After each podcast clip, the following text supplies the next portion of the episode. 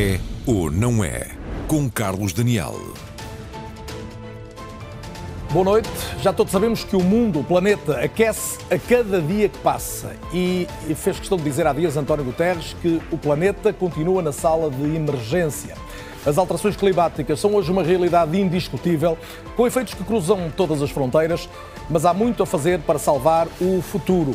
Nas últimas semanas, o mundo tentou ver-se ao espelho na Conferência do Clima da ONU, a COP27, que decorreu no Cairo, no Egito. De lá saiu um acordo que é considerado histórico, mas que deixa também uma sensação agridoce. Foi viabilizado finalmente um fundo de compensação para os países mais afetados pelas alterações climáticas, mas ao mesmo tempo não houve consenso para limitar as emissões de carbono, que são a causa maior da doença grave do planeta.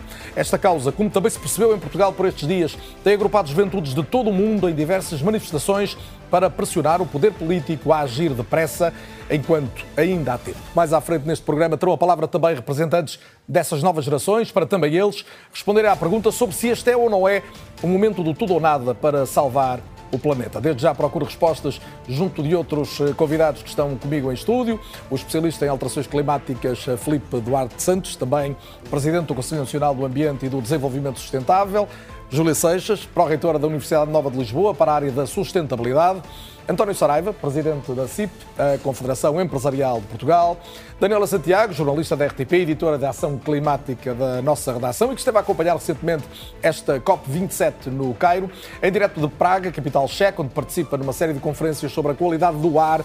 Também se juntar nós Francisco Ferreira, o presidente da Associação Zero. Mais à frente teremos então outros convidados ainda. Para já e para começar, vamos ao essencial do que resultou dessa cimeira no Cairo e do debate que a acompanhou.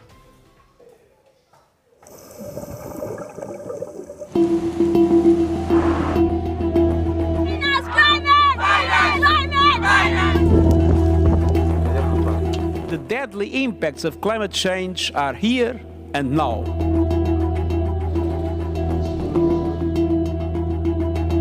Loss and damage can no longer be swept under the rug. Sem controlo e equilíbrio, desregrado, doente e em cólera. Humanity has a choice cooperate or perish. It is either a climate solidarity pact or a collective suicide pact.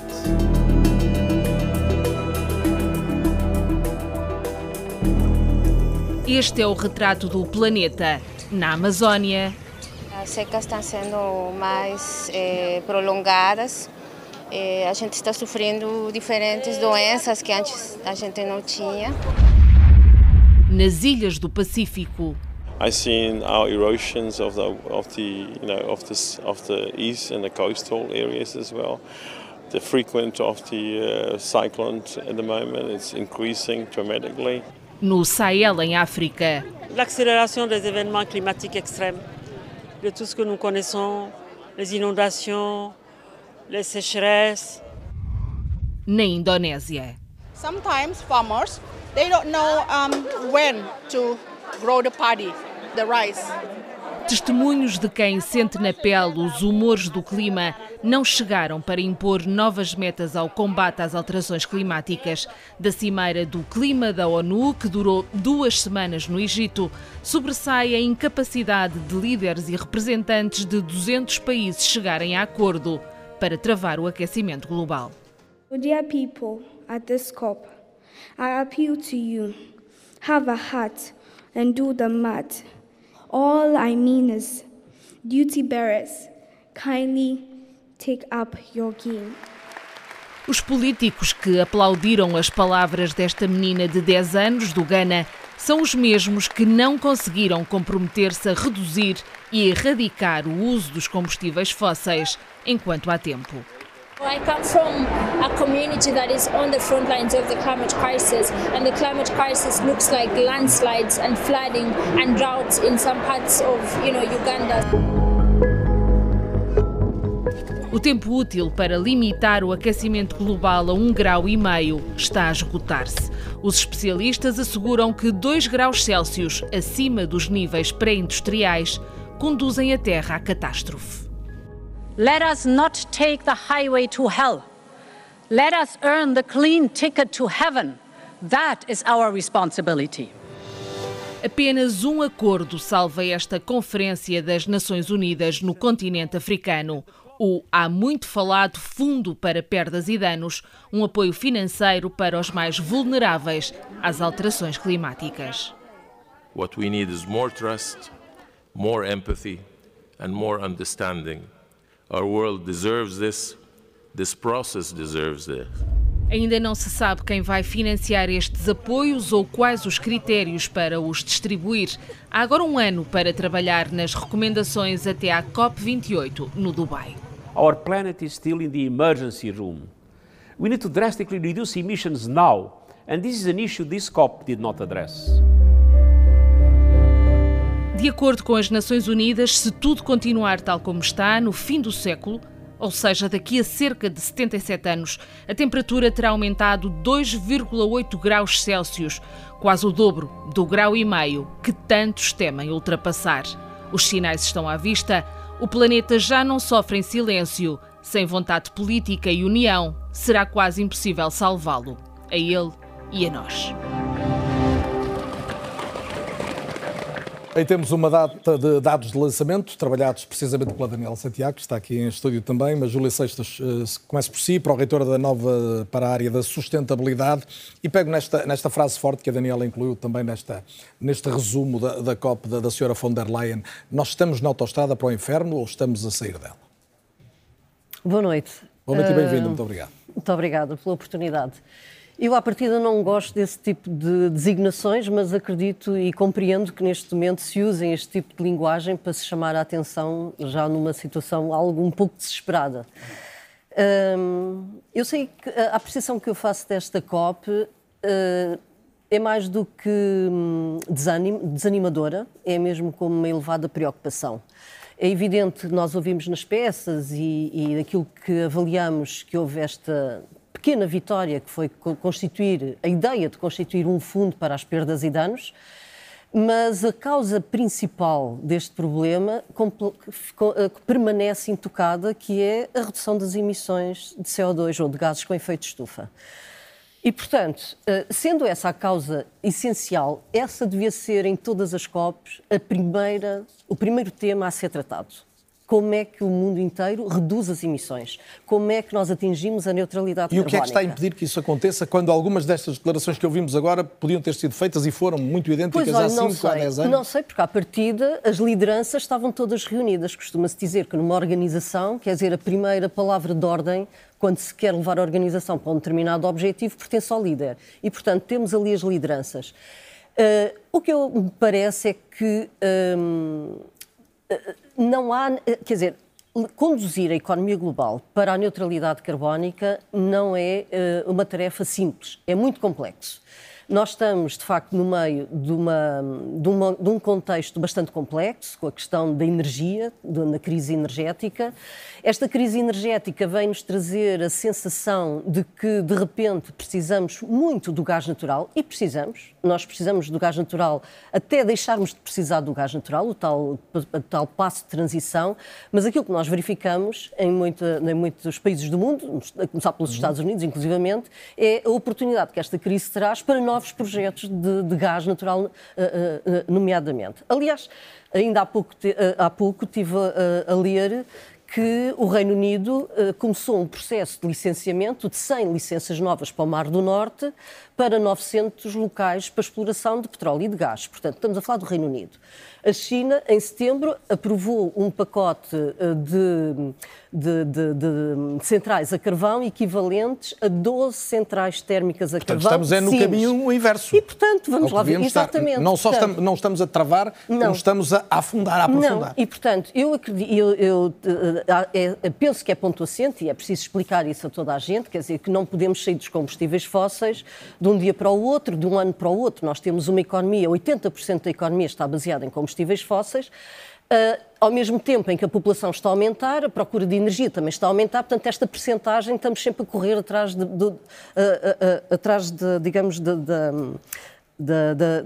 da sua contribuição. As renováveis aumentam, percentualmente aumentam a um ritmo bastante elevado, mas em termos absolutos são ainda é muito, é muito curto. Portanto, dito isto, eu penso que a COP, o primeiro ponto sempre que a COP devia ter como prioritário era a redução das emissões, porque essa é a origem do problema. E a verdade é que Danir, e não há nada, 27 e não cimeiras... saiu nada desta COP que diga preto no branco o phasing out de, do carvão, o phasing out do petróleo, o phasing out do gás, quer dizer, não saiu, preto no branco não saiu Pelo nada. contrário, eu diria, Filipe Duarte Santos, bem-vindo também, hum, estamos num ano em que vamos atingir novo máximo na emissão de gases com efeito de estufa. Isto, isto pode parecer quase chocante para quem acompanha menos esta realidade, mas é assim.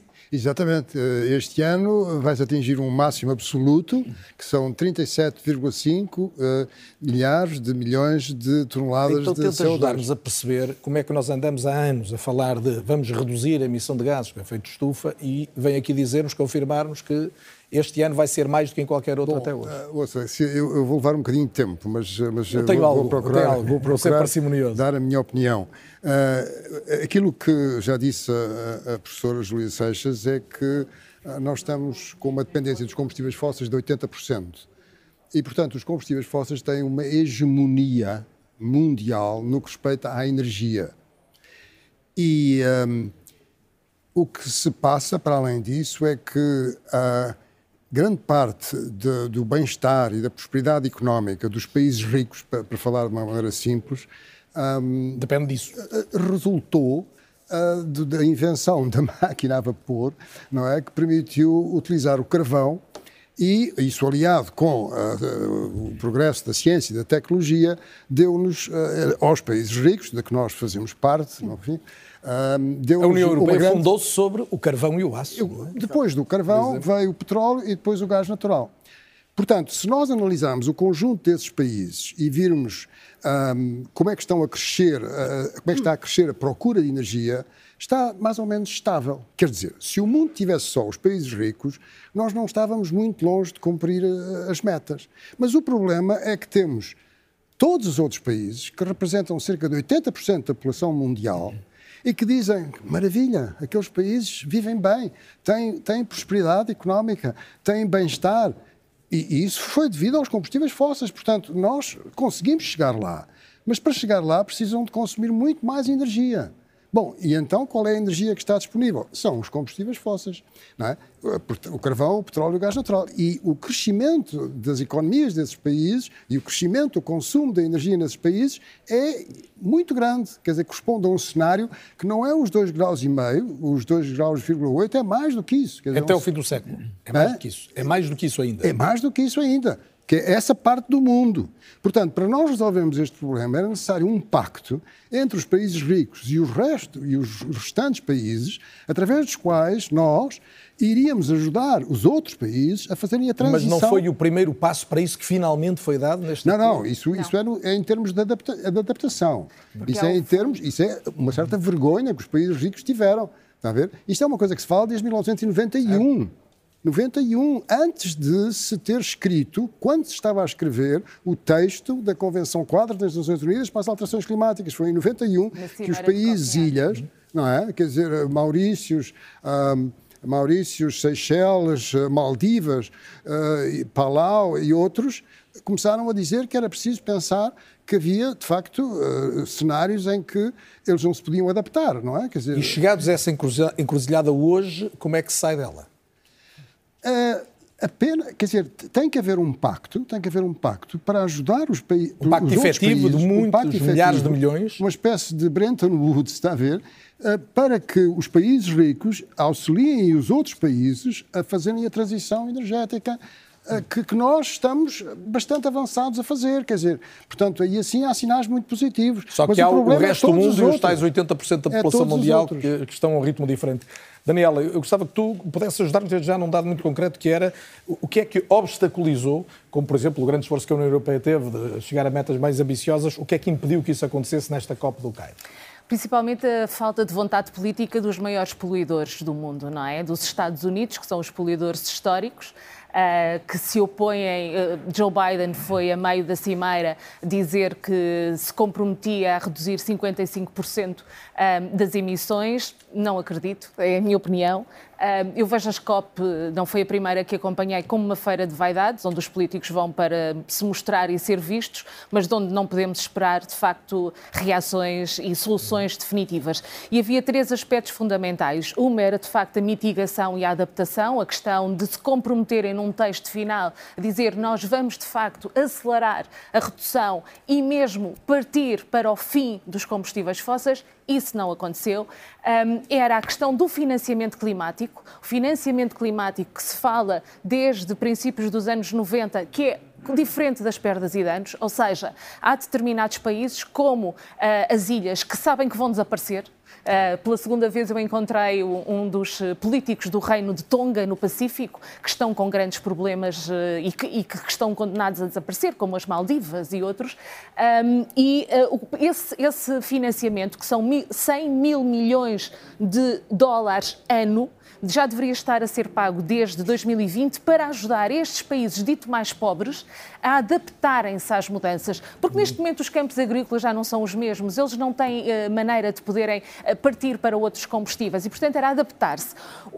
As perdas e danos é diferente. É, por exemplo, o que aconteceu no Paquistão, em que dois terços do território ficaram neste momento não inundados. Não é tão preventivo. É o causa e efeito. É... E daí Exato. a China e os Estados Unidos não concordarem com este uh, perdas e danos. Porquê? Porque podem estar a abrir caminho para processos judiciais em que vão ser pedidos financiamentos e dinheiro a, a, dizendo vocês são os responsáveis pela poluição, vocês são os responsáveis por estes efeitos extremos e por isso nós queremos uma compensação. E as perdas e danos é exatamente para pagar, para reparar depois de um fenómeno eh, climático extremo. Exatamente. e não a adaptação e mitigação, como bem explicaste antes. António Saraiva, mais uma vez, bem-vindo também. Hum, há um, uns dados eh, que pude apurar do, do, Fórum Económico Mundial que dizem que em Portugal as empresas estão hoje, e também se percebe isso, mais preocupadas com a sobrevivência no curto prazo e no, cenário de crise que vivemos, hum, do que com o ambiente ou com uh, uh, um risco imediato resultante do ambiente. Isto corresponde à realidade na sua leitura ou não é exatamente assim? Boa noite, muito obrigado pelo convite, boa noite aos restantes membros do painel. Eh, não é propriamente assim, Carlos Daniel, porque, eh, primeiro, por questões eh, da pressão social, a pressão legislativa, hoje as empresas estão numa envolvente em que a questão ambiental está muito presente. E está muito presente até nos efeitos de tudo o que nos está a acontecer.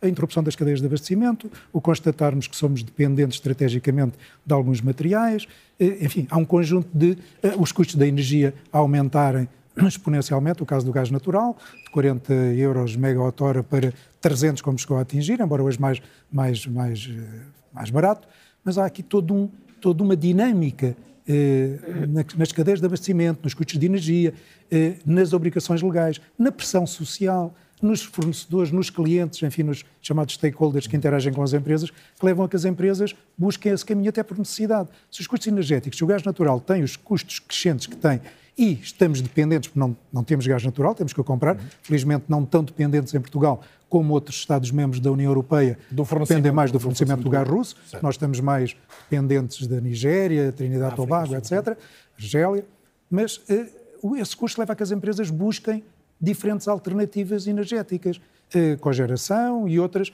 e por isso a indústria reduziu, nestes um ano e meio, dois anos, reduziu significativamente eh, o consumo de gás natural, não só pelo preço na busca de outras fontes, como na, na, na, já na energia obtida através de outras fontes, como digo, nomeadamente a cogeração. Estamos a falar na ordem dos 21%, com cogeração, as, a alta pressão, 39%.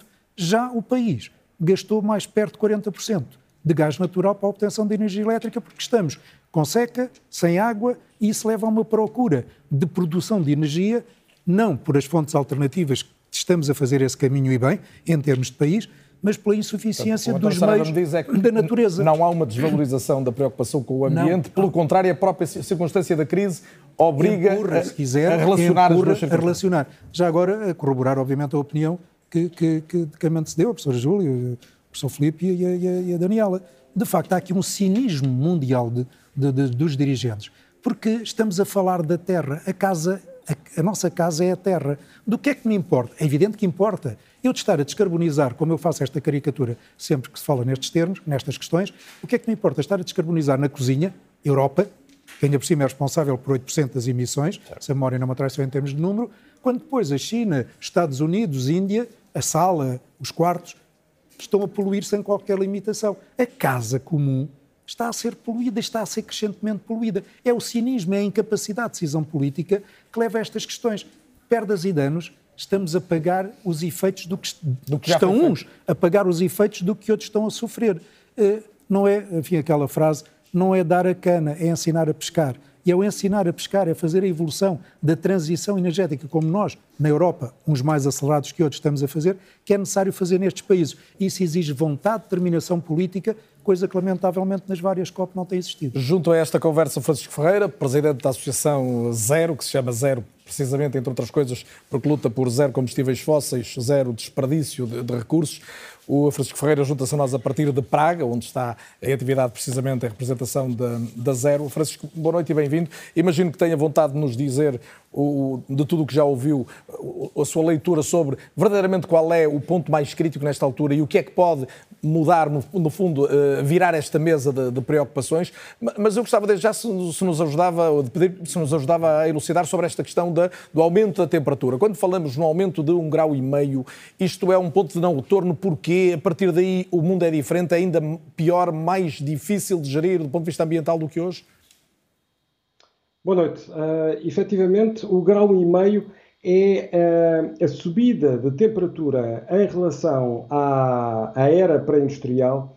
A partir uh, daí, os efeitos são efetivamente dramáticos. Ou seja, os cientistas nos últimos anos, e por isso é que até cerca de 2015 até ao, ao, relatório que foi feito nessa altura pelo painel intergovernamental para as alterações climáticas, falava-se sempre dos dois graus.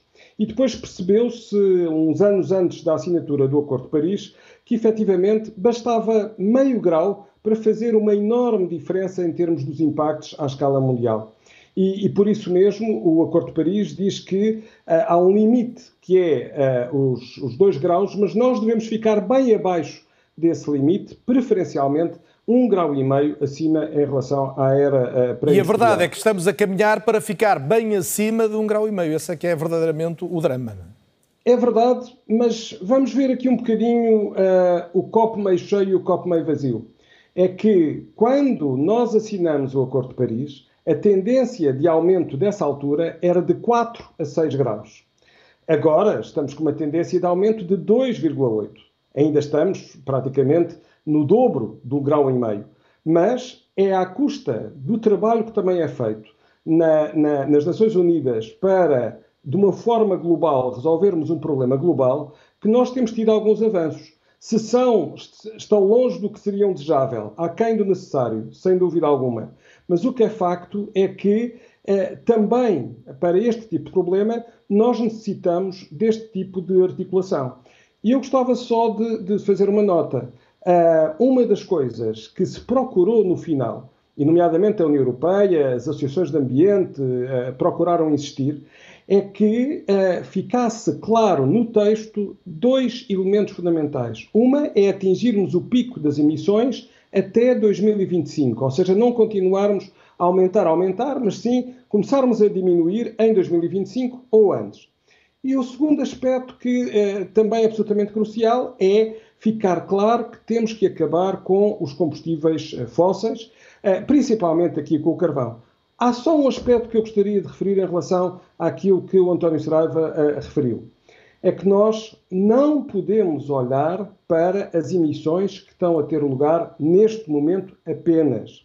O CO2, eh, o dióxido de carbono e outros poluentes ficam na atmosfera 100 anos é o tempo médio considerado que esses gases ficam, portanto, na atmosfera.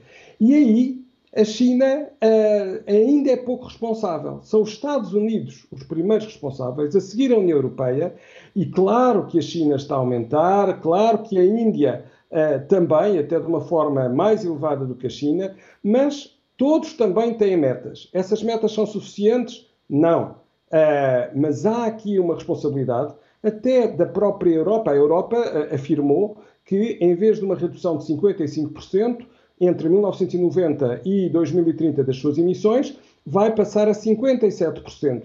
E até já se fala de 60%. Ainda não está em linha com o Acordo de Paris, porque precisava de reduzir 65% e atingir a neutralidade hum. climática em 2040 em vez de 2050. Mas volto a dizer, há aqui realmente um trabalho e uma responsabilização que tem que ser feita primeiro da parte dos países desenvolvidos, depois, sem dúvida, de, de países fortemente emissores, uh, quer numa base per capita, portanto, por habitante, quer uh, como um todo. E nós temos países no Médio Oriente, temos sem dúvida a China também, e foi isso que acabou por não permitir, uh, porque muitos países ainda estão a apostar uh, efetivamente no gás e no carvão, como já foi dito pela, pela minha colega Júlia Seixas, e portanto uh, nós não não temos uh, aqui a verdadeira vontade política para tocar naquilo que é estruturante, uh, que é realmente e o Francisco falou urgentemente as emissões. Falou em relação ao António Saraiva por alguma razão em particular? Não, não, não. É só porque. Mas, mas talvez, talvez aproveite. É que nós, nós na Europa temos tido uma forte oposição da parte da indústria uh, a dizer que, bem, uh, somos nós, é a Europa que sofre mais uh, no que respeita a, a todas estas limitações. Ou seja, as exigências europeias são muito grandes, são muito fortes. Nós não estamos a pôr exigências na China, não estamos a pôr exigências noutros países, estamos a pôr as exigências na, na, na, na Europa. E o que eu queria dizer é que há aqui realmente uma maior responsabilidade da Europa e dos Estados Unidos, não no momento atual, porque realmente a Europa é, uh, não, não, não é o bloco principal das emissões neste momento, mas do ponto de vista histórico, aquilo que nós já acumulamos tem efetivamente Estamos agora com um problema na ligação do Francisco, eu penso que ele irá recuperar, houve ali um, solavanco na, na Câmara. Eh, imagino que pelo menos nos continue a escutar e eh, António Saraiva, antes de avançarmos, eh, em relação a isto, há aqui algum receio das empresas de que, em termos de competitividade internacional, se, se tenha uma desvantagem face a outras regiões do mundo? Não, eu, eu, percebo o Francisco e percebo a nota que faz, mas convenhamos, isto para as empresas, no, para os países, para os blocos económicos, no final do dia, representa competitividade. E, de facto, independentemente se mais os Estados Unidos e, e agora crescentemente a China ou outros, ou, ou outros continentes que sejam, eh, isto no fim do dia é competitividade. E por isso a economia europeia, a indústria europeia, não pode eh, ser ingênua para que, nos lados, se fechem os olhos e não existam regras tão, eh, tão rígidas quanto existem hoje no espaço europeu. E por isso, se a casa é a mesma, se temos a terra a preservar, e temos que a preservar, obviamente, até para as gerações vindouras, eh, protejam-se as várias divisões todos, da casa. Porque no final do dia é a competitividade que está em causa e cada vez mais a Europa fica menos competitiva que os outros se as regras não forem alargadas. O debate está ótimo, mas o tempo avança, avança depressa. O Francisco Ferreira já vai poder voltar a falar e, se, se entender, poderá, poderá retorquir. Francisco já retomou a ligação. Se quiser responder já, só tenho é 30 segundos para si antes de avançar. Pronto, é, é, é, efetivamente peço desculpa porque aqui o microfone caiu, é, e, portanto, mas já, já segui a conversa toda. Eh, realmente a questão é essa. Nós eh, não nos podemos esquecer que, que efetivamente é pedido aqui um sacrifício a todos, mas há uma questão crucial: é que todos os investimentos que nós fizermos agora vão sair mais barato no longo prazo. Ou seja, toda esta resposta que a Europa está a ter em termos de investimento nas fontes renováveis, na eficiência energética, a pressão colocada pelo fim uh, do, do, do, gás russo, está a obrigar-nos a fazer a aposta certa e isso vai-nos sair mais barato no médio e no longo prazo.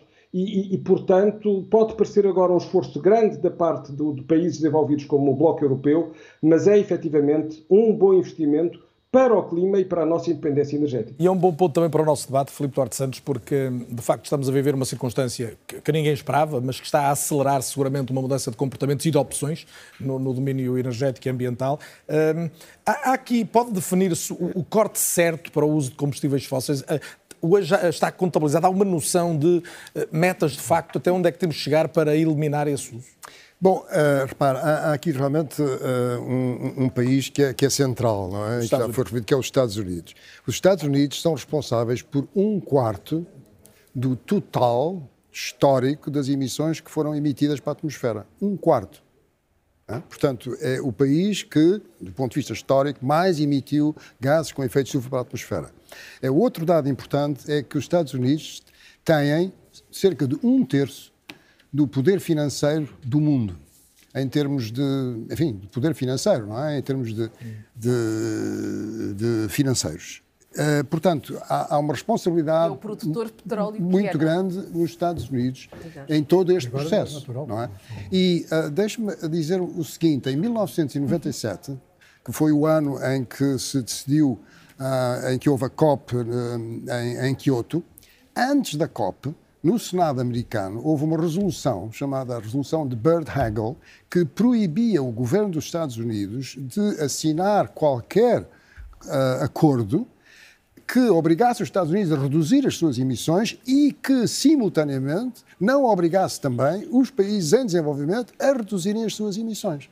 Repare, portanto, Uh, era a questão da China, no fundo, está a ver? Mas se nós formos ver, a China tem emissões per capita muito inferiores à do, dos Estados Unidos e, e, tem um historial. E que também ainda... é verdade que a Europa, designadamente, nesta altura, está a comprar, por exemplo, mais gás natural aos Estados Unidos porque, uh, por causa do, do, do, corte no fornecimento russo. É, é, um negócio, é um negócio muitíssimo bom. Quer dizer, uh, as companhias petrolíferas e, e, as companhias de gás natural, neste momento, não têm bem, não sabem bem o que é que é fazer do dinheiro. Se, se investirem novas prospeções e explorações. Vão ter clientes, de certeza.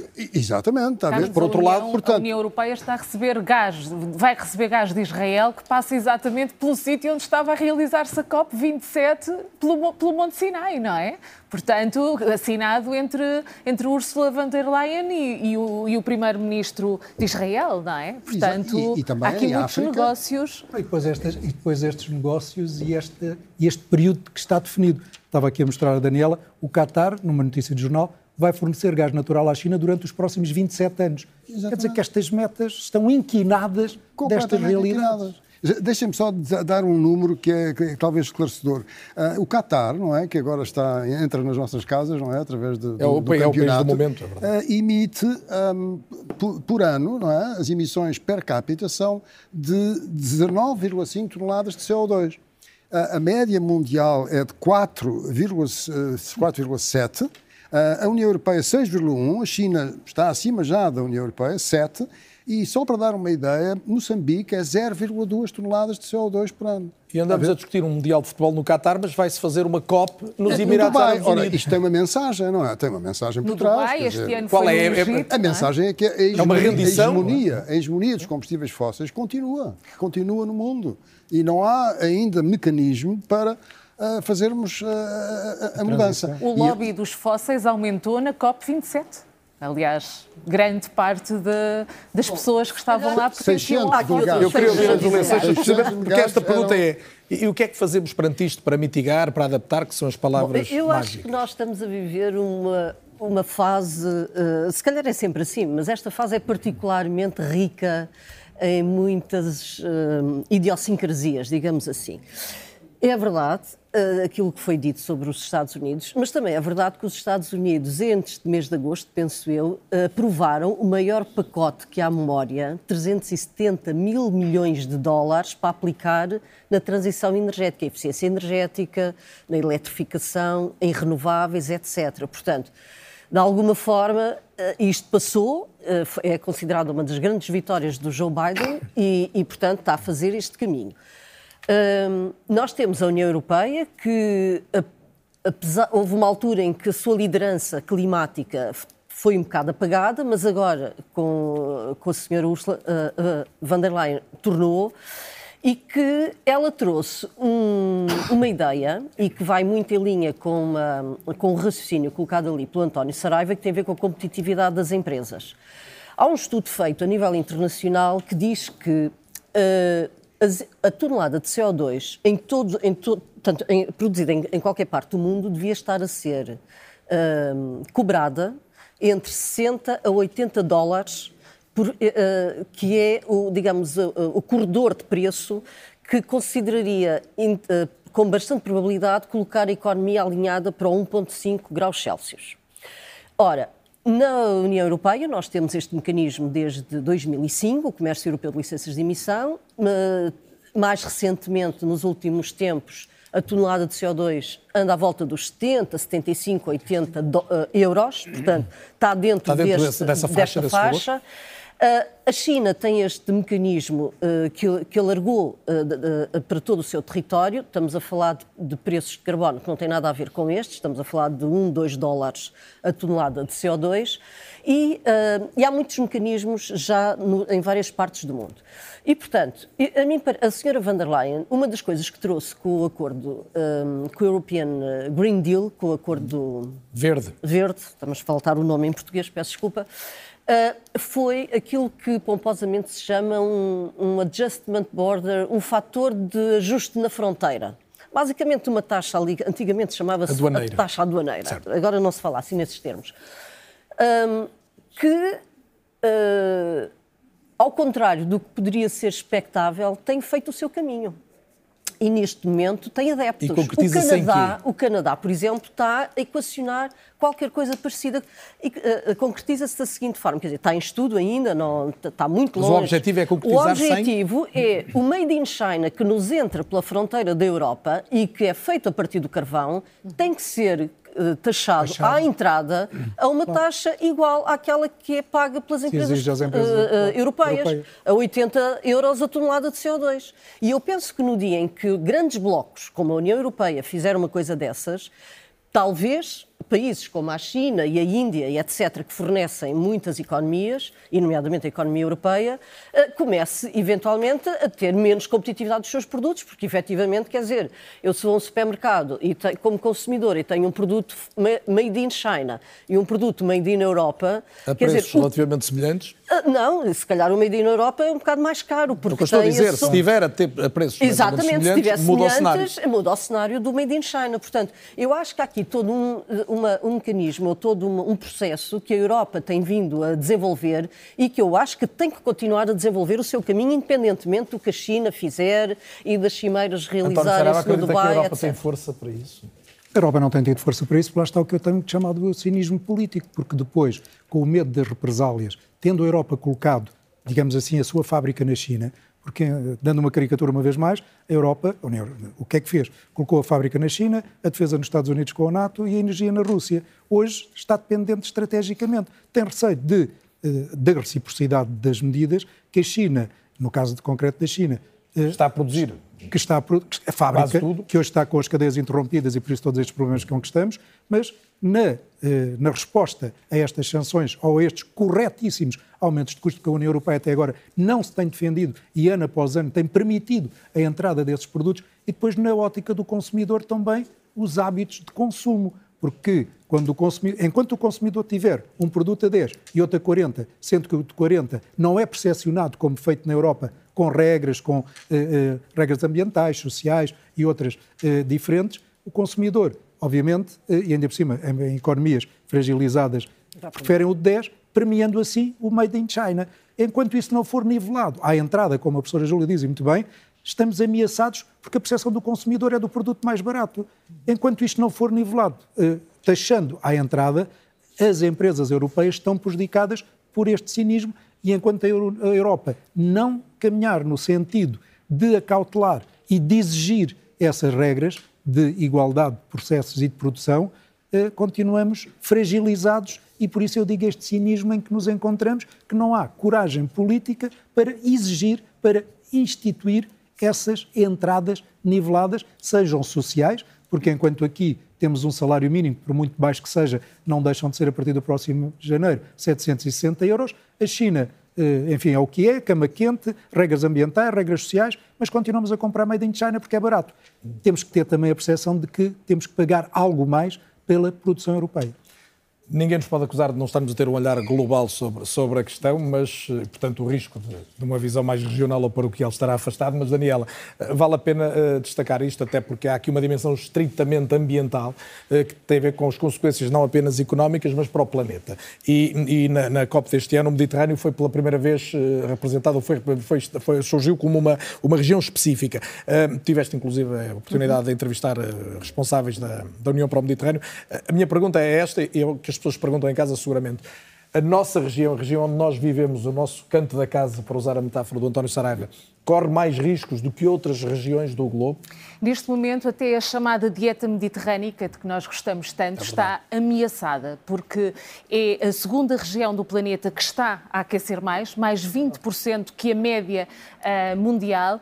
E uh, eu falava com um dos responsáveis eh, da Aliança para o Mediterrâneo. Pela primeira vez, houve um pavilhão dedicado ao Mediterrâneo na COP27 e estão muito preocupados e principalmente com as alterações em que os agricultores já não sabem quando é que devem plantar determinados uh, cereais ou quando é que devem apanhar a azeitona ou quando é que ela estará boa para a apanha, porque uh, há uma instabilidade.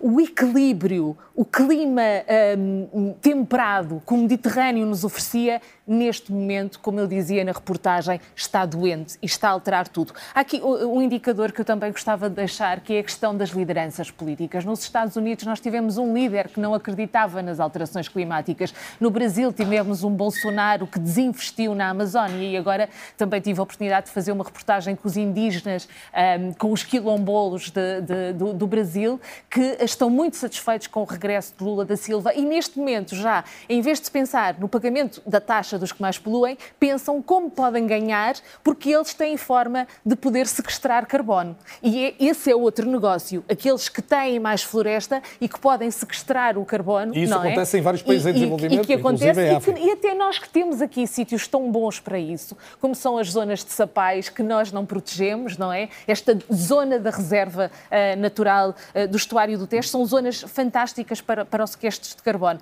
Mas também queria deixar aqui outra coisa. Estas alterações do clima vão mudar o mundo tal como o conhecemos. Também tive a oportunidade de falar com António Vitorino, diretor-geral da Organização Internacional para as Migrações. Vai haver 22 milhões de pessoas obrigadas a mudar de local para viver.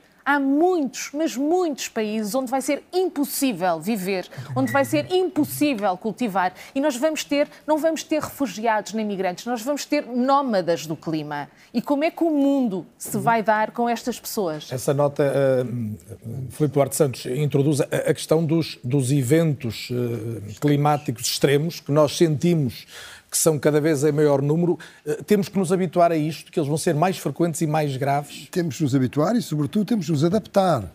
Porque, repara, como disse eh, logo ao princípio, há duas respostas, eh, que é a mitigação, a redução das emissões e a adaptação. E, a adaptação. e uh, tudo aquilo e, que E estamos... neste momento temos que viver com essas duas, é preciso dizer Exatamente, mesmo. mas uh, aqui, tudo aquilo que está a passar é no sentido de que não vai ser possível uh, ficar abaixo de um grau e meio. Quer dizer, é, é, é, muito difícil, eu diria que é praticamente impossível, embora fosse, seja muito desejável. E, portanto, vamos ter um clima mais agressivo, com eventos extremos mais frequentes e mais intensos. E temperaturas em, mais elevadas, temperaturas mais, elevadas, mais quentes. E em Portugal nós temos vulnerabilidades muito grandes, porque todos os climas de tipo mediterrâneo, que, e o Mediterrâneo é que deu o nome a esse tipo de clima, como seja no oeste dos Estados Unidos, na Califórnia, mas também no sul da, da, da região, na região sul da África, como também no Chile, uma parte do Chile, como também na Austrália. Quer dizer, todas estas regiões têm problemas de seca, têm problemas de diminuição da precipitação média anual, têm problemas de maior risco de incêndio florestal. Pois, ia dizer, consequentemente, logo, maior probabilidade de risco de incêndio florestal. E isso exige uma adaptação da agricultura e exige, no que respeita aos recursos hídricos, que haja muito maior preocupação, que infelizmente não vejo em Portugal, uh, em que haja eficiência no uso da água, em todos os tipos de uso da água, não só a nível uh, doméstico das industrial. doméstico, mas também a nível da agricultura e também da, e também da indústria, enfim, todos estes setores. Uh, e, e, portanto, temos que nos adaptar a um clima que vai ser mais que vai ser mais, mais violento, violento, não é? Mais violento portanto, uh, esperemos que não, que não se chegue a uma situação em que nas regiões equatoriais, e isso é aquilo que se chama os cenários catastróficos, que são cenários da ordem dos estágios 2,5, 3, há certas regiões do mundo em que, bom, ah, quer dizer, vai deixar de ser possível fazer um campeonato mundial de futebol no Qatar, está a ver? Porque a temperatura, em vez de ser 30 graus... Não há é agora, estádio refrigerado dizer, que... 35 salve. ou 38, não é? é? Portanto, isso aí tem que se utilizar uma tecnologia e cobrir o estádio, não é? De maneira que lá dentro, não é? Haja mas sobretudo vai ser impossível a vida, não só para o homem, mas para várias Quer dizer, a vida é sempre possível. Repare, eu não sou catastrofista. Quer dizer, acho que até este, este termo que se utiliza para estes cenários catastróficos não é o termo correto. Acho que nós, humanos, temos uma capacidade de adaptação muito grande. Agora, o que acontece é que nós vamos perder qualidade de vida, está a ver? Vamos, o bem-estar vai baixar, vai haver uma grande parte da população humana que vai diminuir a sua prosperidade económica, também nos nossos países, e, portanto, é uma degradação, digamos assim, não é? Quer dizer, uma degradação falar, da qualidade de vida. Nos, é, nos nossos é, países, e antes de ir para o intervalo, Francisco Ferreira, e antes de me despedir de si, agradecendo-lhe, obviamente, estar em direto connosco a partir de Praga, eu, eu queria o, o, aquela, aquela resposta que se calhar lhe pedem mais vezes, e o Francisco tem muitas intervenções públicas, é no imediato o que é que cada um de nós pode fazer e, concretamente, no país, o que é que é preciso fazer, designadamente, quem pode tomar essas decisões? Ora bem, nós naquilo que inventariamos para o caso de Portugal eh, é que, eh, e são dados que, que são eh, contabilizados anualmente pela Agência Portuguesa do Ambiente, é o setor do transporte rodoviário aquele que é o principal responsável pelas atuais emissões de gases de efeito de estufa no nosso país. 28% é o total dos transportes, em que a maior fatia é o transporte rodoviário. E, portanto, nós promovermos uma mobilidade sustentável é, é, é absolutamente crucial.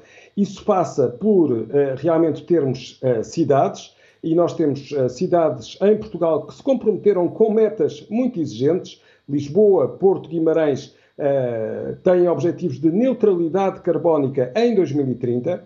E, mas se nós fizermos inclusive as contas ao gás óleo e gasolina que uh, foram vendidos em 2019 e que estão a ser vendidos uh, agora, portanto, falei do período pré-pandemia e que estão a ser vendidos agora, nós estamos a consumir mais gasóleo e gasolina, apesar de, de estarem muito mais caros.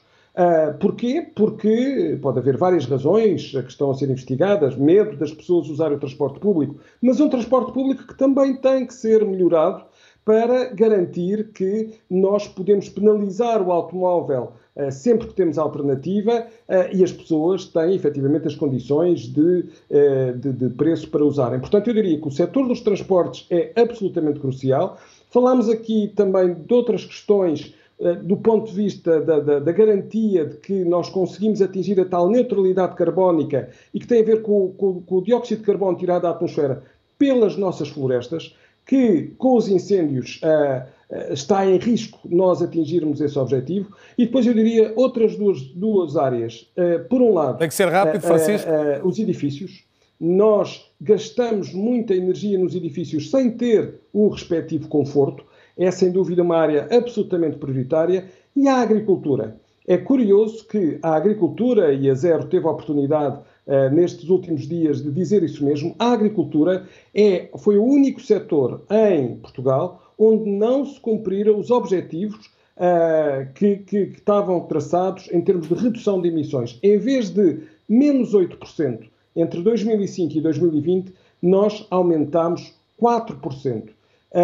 E, portanto, há aqui que olhar realmente para questões como foi, aliás, mencionado, a nossa dieta, como uh, também a forma de produção uh, de determinados uh, bens ligados à agricultura, em particular à agropecuária, onde nós, inclusive, nos últimos anos, temos vindo a aumentar precisamente o tipo de gado que mais contribui para as emissões de metano, em 11% do gado bovino nos últimos anos, entre 2014 e 2020. E, portanto, há realmente aqui questões que diz respeito a cada um de nós mas há questões, sem dúvida, eh, do ponto de vista do financiamento do governo e das prioridades que são dadas para conseguirmos eh, ter eh, uma efetiva redução sustentável do, do, das emissões de Portugal.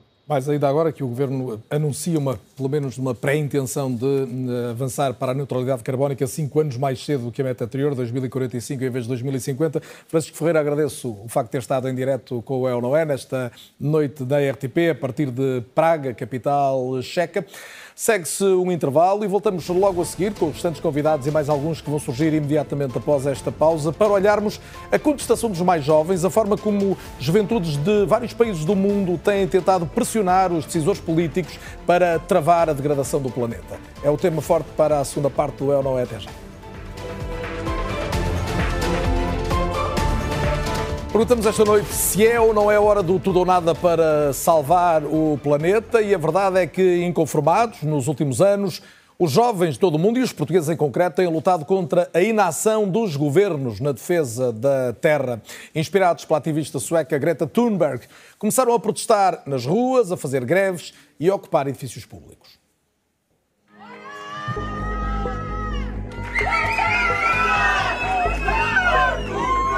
Fartos de promessas, muitos jovens portugueses decidiram agir pelo futuro, o deles e o do planeta.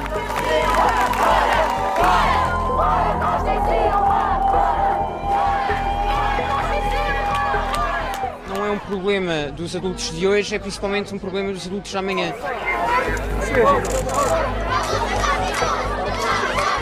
As crianças, como estão a, a manifestar-se, talvez os adultos ouçam.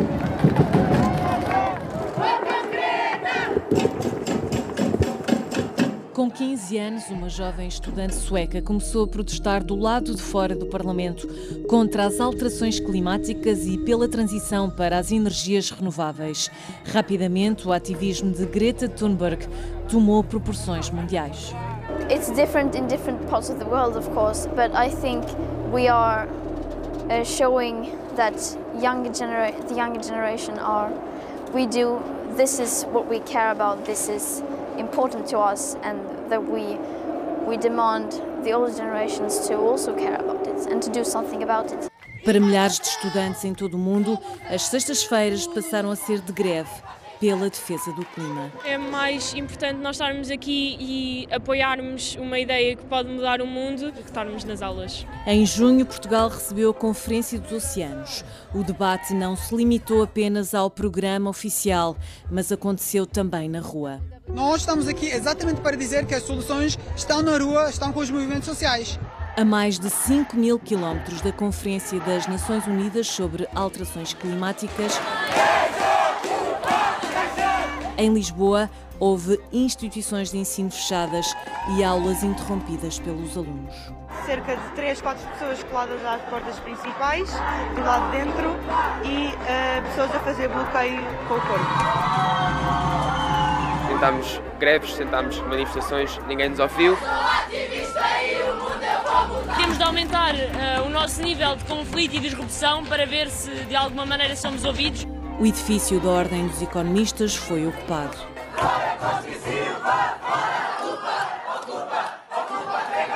Quatro estudantes foram detidos na Faculdade de Letras. Trouxeram 12 polícias de choque para retirar quatro pessoas. O ruído da cidade foi abafado pelas vozes do protesto. O momento é de tréguas, mas a batalha não terminou. Na próxima primavera, centenas de jovens vão continuar a tentar mudar o rumo da história do planeta.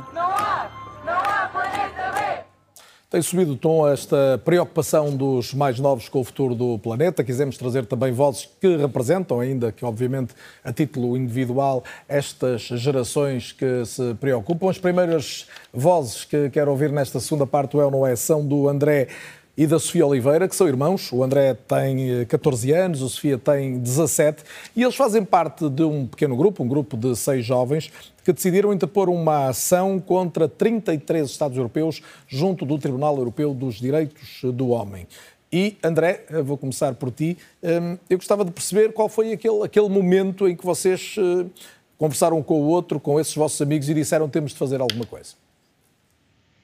Uh, antes de mais, obrigado pelo convite. Uh, e acho que foi em 2017, com os famosos incêndios de Leiria, que nos apercebemos que isto estava a tomar uma, uma direção que, que não podia ser. Uh, nós vimos nas notícias incêndios e nós ficámos chocados porque aquilo que estava a acontecer era real e nós tínhamos muito medo que, que, que acontecesse em Portugal, mas eu não sabia que já estava a acontecer. Então fiquei mesmo muito chocado, tinha 9 anos.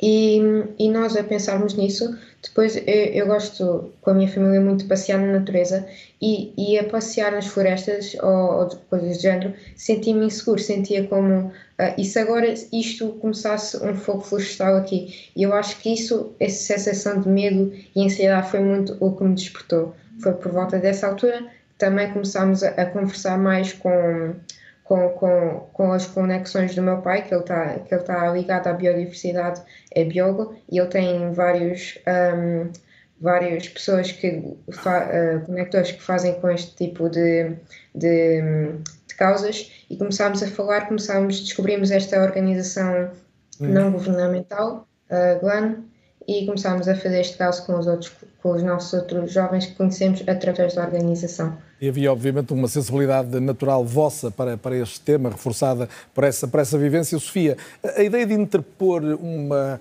uma ação contra países no Tribunal Europeu eh, tem que objetivo? É, é, é, com, é com, que, com, que, com que finalidade? Este caso baseia-se em duas coisas principais. Uma das primeiras é mudarmos rapidamente e combatermos as alterações climáticas, e a outra é respeitar os direitos humanos. Nós decidimos que isso seja bastante importante e seja prioritário no nosso caso, pois vimos que o tempo está a passar rápido e as gerações estão a ficar sem tempo para fazer grandes mudanças. Então sentimos que ao sermos as vozes e ao queremos mudar e também ao queremos inspirar as pessoas a acordarem uma vez por todas, foi então que nós decidimos chamar e entrar neste caso. Este caso, mais precisamente, quer eh, fundamentalmente que os governos uh, parem de extrair combustíveis fósseis, que eu entendo que vai ser uma coisa que vai demorar muito, mas pronto, e reduzir significativamente os, o, a emissão de gases com efeito de estufa. E depois também envolvemos os direitos humanos no, no caso, porque uh, de facto as alterações climáticas estão a infligir diretamente com os direitos humanos das pessoas. Exato. Queremos que isso seja tudo uma transição também que seja limpa, uma transição que seja bem feita, não rápida, mas sim sabemos que uma vez que faça essa transição e que passe de um ponto para outro ponto, seja bem concedida. Duas então, perguntas tu... para respostas rápidas antes de, de, me despedir de cada um de vocês. André, eh, já falaste dos objetivos genéricos, travar eh, o uso dos combustíveis fósseis, mas, mas concretamente, se pudesse escolher uma medida que recomendasses para, para o imediato, qual era?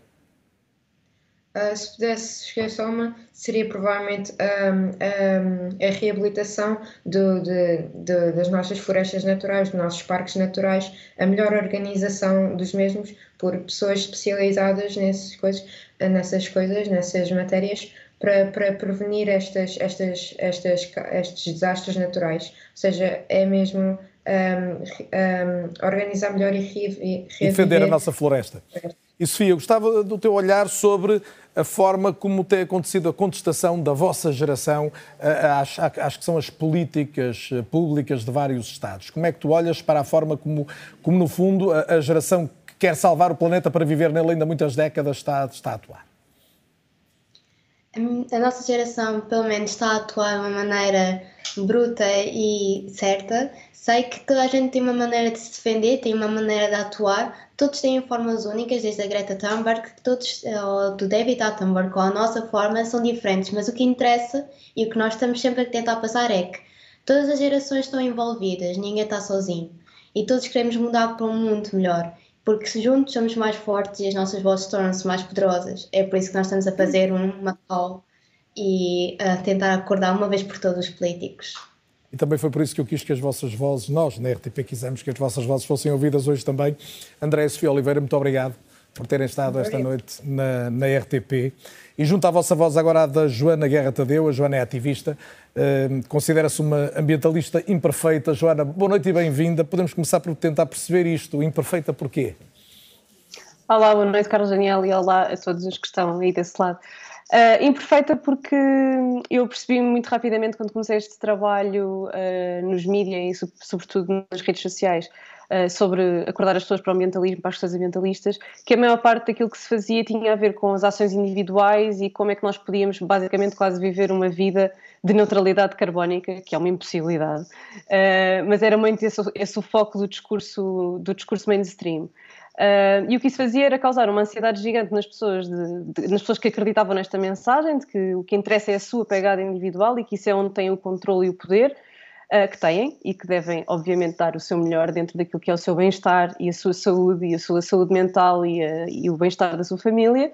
Uh, mas é importante que nós todos percebamos que, como ainda agora o André e a Sofia estavam a dizer, nós não vamos a lado nenhum sozinhos e o que interessa é a ação coletiva e é nós conseguirmos influenciar, como na primeira parte deste programa também se falou, influenciar as decisões políticas, influenciar os líderes das empresas uh, para, que, para que sim esses tomem decisões que uh, reduzam as emissões de forma mais eficaz e eficiente, porque eu posso viver como um espartano do clima, como eu costumo dizer, uh, e vou emitir, e durante 75 anos, vou, e se formos 100 de mim a fazer isto, Uh, vamos emitir o mesmo que um mês da refinaria de Sines, que felizmente já fechou.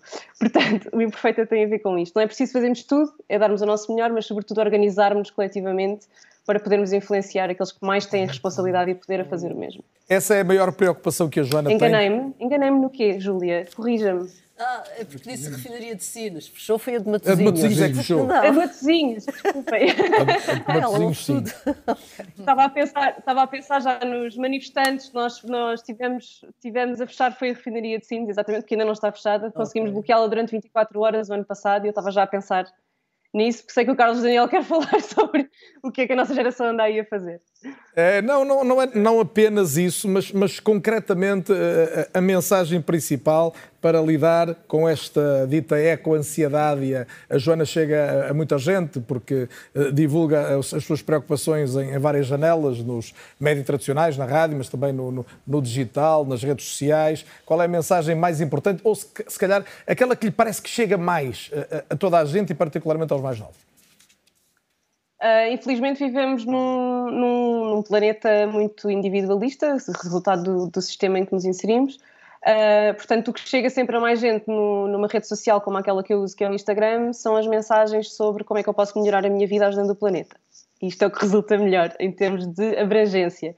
Isto esteja um bocadinho triste, obviamente, porque é uma visão, a mim, para mim, pelo menos, é uma visão um bocadinho uh, triste, não é? E muito individualista e isso preocupa-me por outro lado, o que resulta melhor na minha geração é, de facto, esta, este apelo à organização. Uh, na minha geração, não, na geração mais nova do que a minha, porque, entretanto, uh, eu já sou millennial uh, e são os miúdos que estão a fazer, isto, a fazer isto andar para a frente, na realidade. Há aqui tivemos... uma coisa que me preocupa. Sim. Que é este nosso discurso de gerações mais novas, as gerações mais novas, as gerações mais novas, preocupa-me, porque nós temos a mudança agora. Uh, e ainda agora, quando, quando os ocupas estiveram reunidos com o Ministro da Economia, depois foram acusados de não terem apresentado propostas concretas. Ora, o papel destes ativistas, primeiro eles apresentaram propostas concretas, mas isso é outra conversa. Mas o papel destes ativistas não é apresentar as propostas. As propostas já estão escritas na Lei de Bases do Clima, estão escritas no, no Europe Green Deal, estão discutidas em montes de sítios, já toda a gente sabe quais são as propostas. Há um relatório do IPCC atualizadíssimo com uma série de propostas para a mitigação e adaptação. Uh, é preciso fazê-las. E os nossos políticos prometem e não fazem. E o papel destes ativistas é dizer: estamos fartos de promessas, hajam. Não é dar as propostas concretas. E eu acho que é preciso uh, percebermos isto. Joana, ouviu o debate desde o início. Há alguma pergunta que gostasse de fazer a algum dos convidados presentes? Alguma observação em relação àquilo que ouviu? Já se falou de tanta coisa, é certo, mas algo que considere mais relevante que possa ser ainda referido? Sim, sim, eu gostava de perguntar, por acaso estava aqui mortinha para ter esta oportunidade, obrigada. Adivinhei então. uh, o António Saraiva referiu que não há recursos naturais suficientes para produzirmos energia, energia renovável ou energia sem recurso ao gás fóssil uh, em Portugal e na Europa. E eu queria perguntar ao professor Felipe se isto é verdade, ou se nós temos os recursos, não estamos ainda a canalizá-los e, e a produzir de forma eficiente, não é? Que é outro problema das energias. Um, e também gostava de, de Já vamos à segunda pergunta, Joana, mas não sei okay. se o Filipe Duarte Santos conseguiu perceber exatamente a pergunta. Eu não consegui perceber completamente a pergunta. Joana, tentando ser mais direta, qual é a pergunta? É se Sim. nós conseguimos em Portugal ou não se temos recursos naturais suficientes para produzirmos energia sem recorrer a combustíveis fósseis, incluindo. No fundo, ir às fontes renováveis já podem garantir no essencial a atividade, designadamente a económica. Certo. Também ouvirei o António Saraiva sobre isso. Quer dizer, é, é uma excelente pergunta. Bom, ah, as energias renováveis têm o problema da intermitência. Né? Nós temos que ter um backup, na verdade, temos que ter uma, uma fonte estável, digamos assim.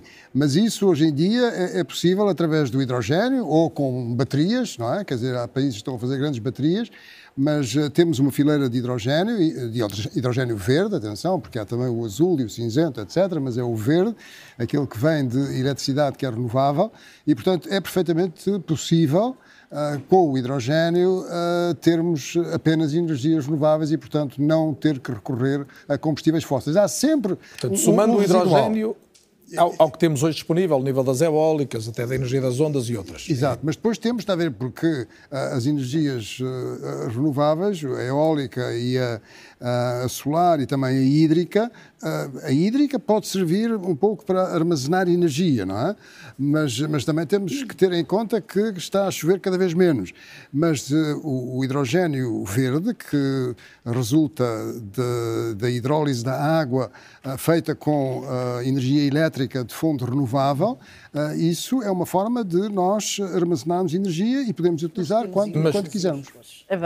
Eu acho que isto tem que ser dito claramente. Nós temos recursos suficientes para a economia portuguesa. Nós demonstramos isso quando fazemos as projeções da evolução da economia portuguesa no roteiro para a neutralidade carbónica, nós temos um recurso enorme que é o eólico offshore. É que nós temos imensos recursos em eólico offshore que agora começa a é? ficar competitiva e, portanto, eu acho que não há... Está a falar da eólica offshore, ou seja, a eólica uh, captada é em, em alto mar. que isto não acontece de um ano para o outro, nem de um ano para dois ou três. Claro. Tem que esperar um bocadinho.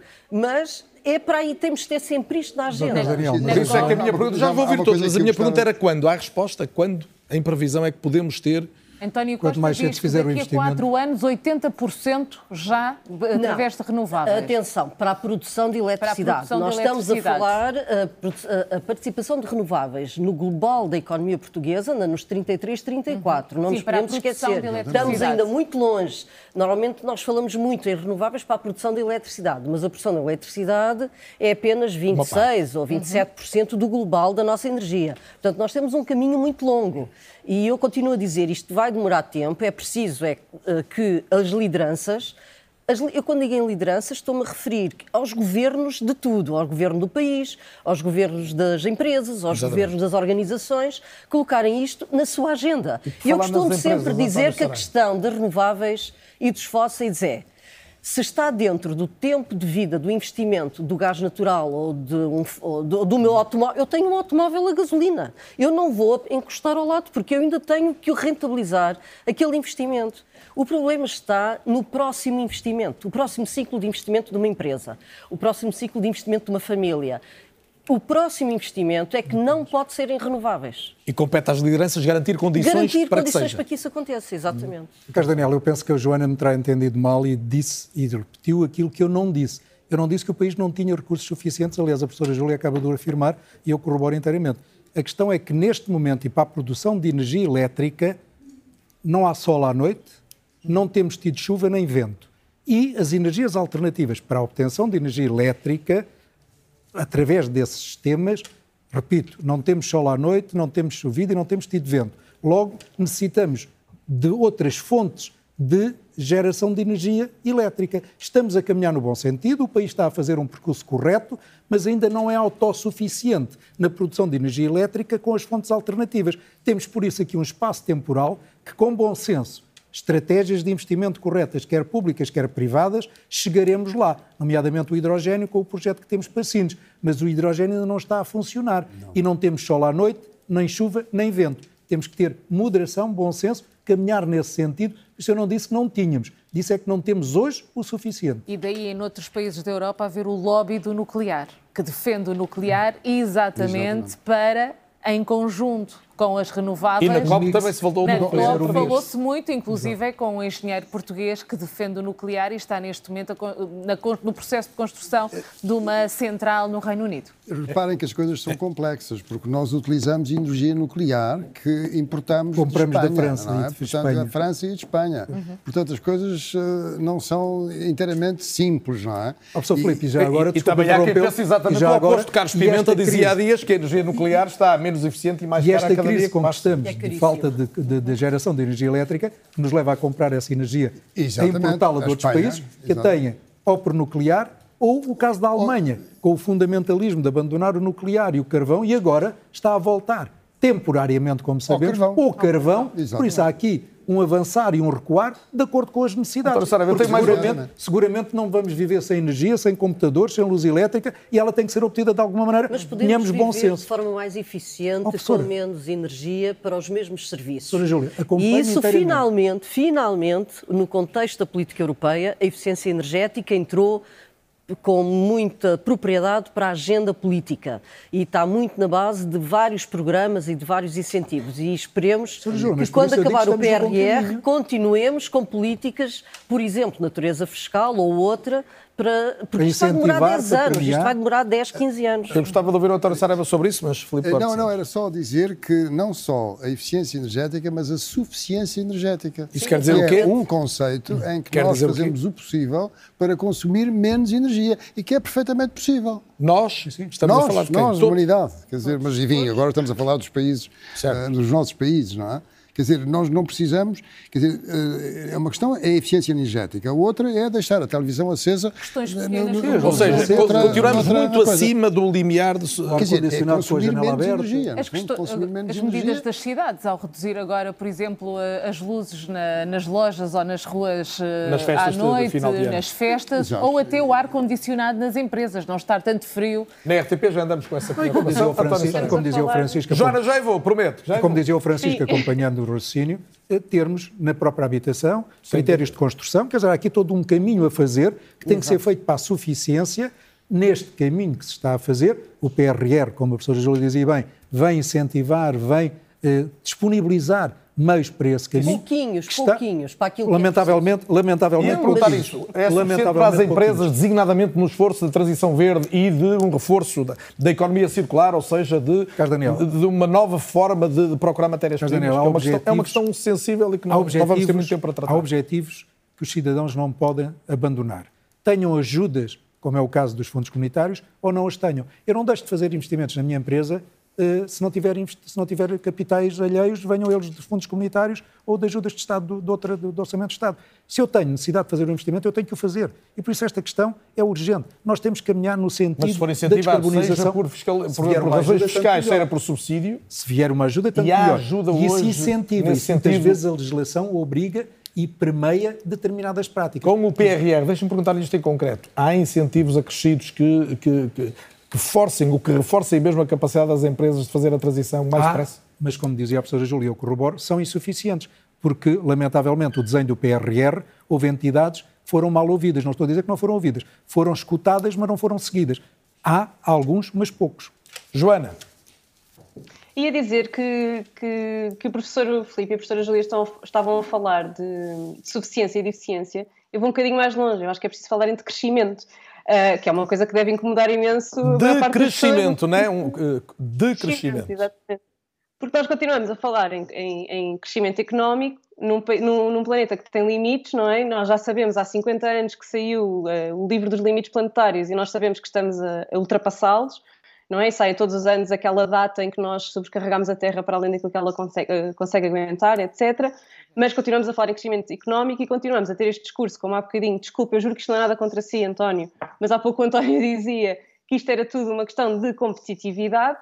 Uh, e o que os jovens que estão na rua estão a dizer é isto não é uma questão de competitividade, é uma questão de sobrevivência, é uma crise existencial. Portanto, é preciso ir muito mais longe do que estar a pensar se, se a Europa é competitiva ou não é. Uh, é preciso pensar no futuro. Nós estamos a falar de um futuro em que a minha filha de 5 anos, aos 25, pode ter acesso a apenas 25 litros de água por dia, quando em média um português neste momento gasta 187 litros de água por dia. Isto é uma mudança no estilo de vida e no bem-estar de uma pessoa enorme. E estamos a falar numa diferença de 20 anos. Não estamos a falar num futuro longínquo que, que nós não sabemos quando é que vai acontecer. E depois acho interessante, a, Júlia, deixar tão claro que nós temos os recursos, perfe temos perfeitamente recursos para fazer isto. Obviamente, isto é uma coisa que tem que ser uma transição justa, portanto vai ser demorada, mas nós continuarmos a, a ter na, na, opinião pública um discurso de não há recursos suficientes para fazer isto. Uh, por isso, fico muito grata à Júlia por ter dito isto de uma forma tão concreta e direta uh, aqui na, na RTP.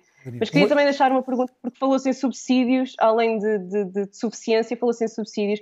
Queria perguntar à Daniela, mas, mas para todos, se alguém na COP falou no Tratado da Carta da Energia, porque continuamos a subsidiar os combustíveis fósseis, a única coisa que saiu na declaração final da COP é que vamos fazer o fade-out deste subsídio, mas acho que ninguém falou do Tratado da Carta de Energia e gostava que esse tema fosse levantado. E a Joana Guerra Tadeu lançava aqui um Mel não é novo, que começava agora, e eu adorava que respondessem com muito tempo, mas eu vou dar um minuto ao António Saraiva, um minuto à Daniela, porque não tenho mesmo mais, o programa está a chegar ao fim. António Saraiva. Oh, Joana, entendeu mal o que quis dizer sobre competitividade, porque quando eu digo que é de facto, ao fim do dia, uma questão de competitividade, é nós permitirmos que outros blocos económicos, China, Índia, Estados Unidos, continuem a produzir com determinados critérios que não são os europeus. Isto, ao fim do dia, é competitividade. Porque quando as empresas destes países, destes continentes, destes blocos, eh, tiverem melhores condições, sobrevivem, nós, nós temos iguais ou no mínimo aproximadas, não sobrevivemos e no fim do dia isto vai levar a encerramentos de empresas que não são competitivas, desemprego, crises sociais e por isso eu pergunto, é ou não uma questão de competitividade? Nós queremos manter e aumentar o nosso emprego ou gerarmos Estados dependentes socialmente falando, porque as empresas não sendo competitivas encerram e há desemprego e há crise social. É nesta justa medida e neste equilíbrio que eu me referia em termos da competitividade. Então as interrogações colocadas em termos retóricos em resposta à Joana, Daniela. Sei que o professor quer falar sobre essa questão, não, não, não, é um, não foi um assunto de destaque no, no, no documento final, uh, infelizmente, e portanto eu, eu, sei que o professor quer dar mais detalhes quanto a isso, mas ainda há pouco falávamos que o grande lobby uh, das, dos combustíveis fósseis foi maior do que nunca, uh, 600, mais, 25% mais de 25%, mais 25% do que no ano passado, e portanto, e pensando que a próxima COP vai realizar-se no Dubai, sabendo nós os interesses que há e o, e o preço e a força dos combustíveis fósseis neste país, não, não temos, não augura, não augura nada de bom. Não, eu, eu, só ia dizer que realmente os combustíveis, os subsídios aos combustíveis fósseis é uma vergonha, quer dizer, é uma coisa que uh, vai, é, é, é, de facto contrária a todo este movimento que, que existe, uh, sobretudo na Europa, não é? de tentarmos ah, contribuir para resolver este problema. Mas gostaria também de dizer à Joana que o, o principal problema, a questão do crescimento e do decrescimento, é, enfim, dava para outro programa, mas o principal problema é a falta de solidariedade e de cooperação que existe no nosso mundo e, sobretudo, um, certa, uh, um certo quase colapso da cooperação geoestratégica, que é fundamental para nós Aliás, uh, conseguirmos atingir a sustentabilidade. Portanto, por aí. dizermos a, a, a, pessoas que vivem num país uh, da África, não é? Que agora vamos Muito defender bem, o decrescimento, enfim. Júlia, tenho só, tenho só não, 20 segundos. Eu reservava Já aqui, eu reservava aqui as minhas, a minha última intervenção para o seguinte. Nós estamos a assistir, e aliás acabamos de assistir aqui ao vivo entre a Joana e o António Saraiva, eu ponho-me de fora agora para fazer esta intervenção, a um divórcio de gerações. Nós, se olharmos para a forma como a sociedade é governada. Um divórcio é amigável, apesar de tudo. Amigável, amigável, amigável exatamente. Sim, Mas uh, se nós vermos, se nós uh, atentarmos à forma como um país é governado a todos os níveis, uh, as decisões todos os dias são tomadas sempre pelos adultos. E normalmente são adultos de 40 ou 50 anos para cima, em que o, o, o, o meu tipo de raciocínio, o meu tipo anos. de problemas não tem nada a ver com o da Joana. Não tem nada. E, portanto, eu defendo muito. Mesmo necess... para acabar? Mesmo para acabar, defendo muito a necessidade de novos mecanismos sociais que, que abram diálogo entre gerações, a todos os níveis. Os conselhos de administração convidem os jovens para irem ouvir uma, uma, uma reunião é bom para os dois sítios. É bom porque e a quem Júlia toma acaba decisões... sem saber tocar no ponto que eu tinha guardado. decisões, vê a próxima geração a ali à frente, mas os jovens percebem também a complexidade, às vezes, que está em cima da é mesa. É uma bela mensagem para e, acabar portanto, o programa de hoje, até porque eu ia dizer, e a Daniela concordará comigo, que nós, os média, também temos que perceber que há um diálogo aqui que é preciso estabelecer mais Muito vezes importante. entre as gerações. Foi um gosto tê-los uh, todos esta noite na RTP, obviamente extensiva à Jana Guerra Tadeu, e ao André Oliveira, à Sofia Oliveira e ao uh, Francisco Ferreira, que estiveram connosco à distância, mas contribuindo muito para um debate rico esta noite. Foi um gosto tê-lo desse lado mais uma vez. Tem sempre o resumo do é ou não é nos, nas redes sociais, no Twitter, no Instagram. Tem também o programa disponível na RTP Play e também em podcast. Boa noite. É ou não é volta a ser? Dois dias. Até lá.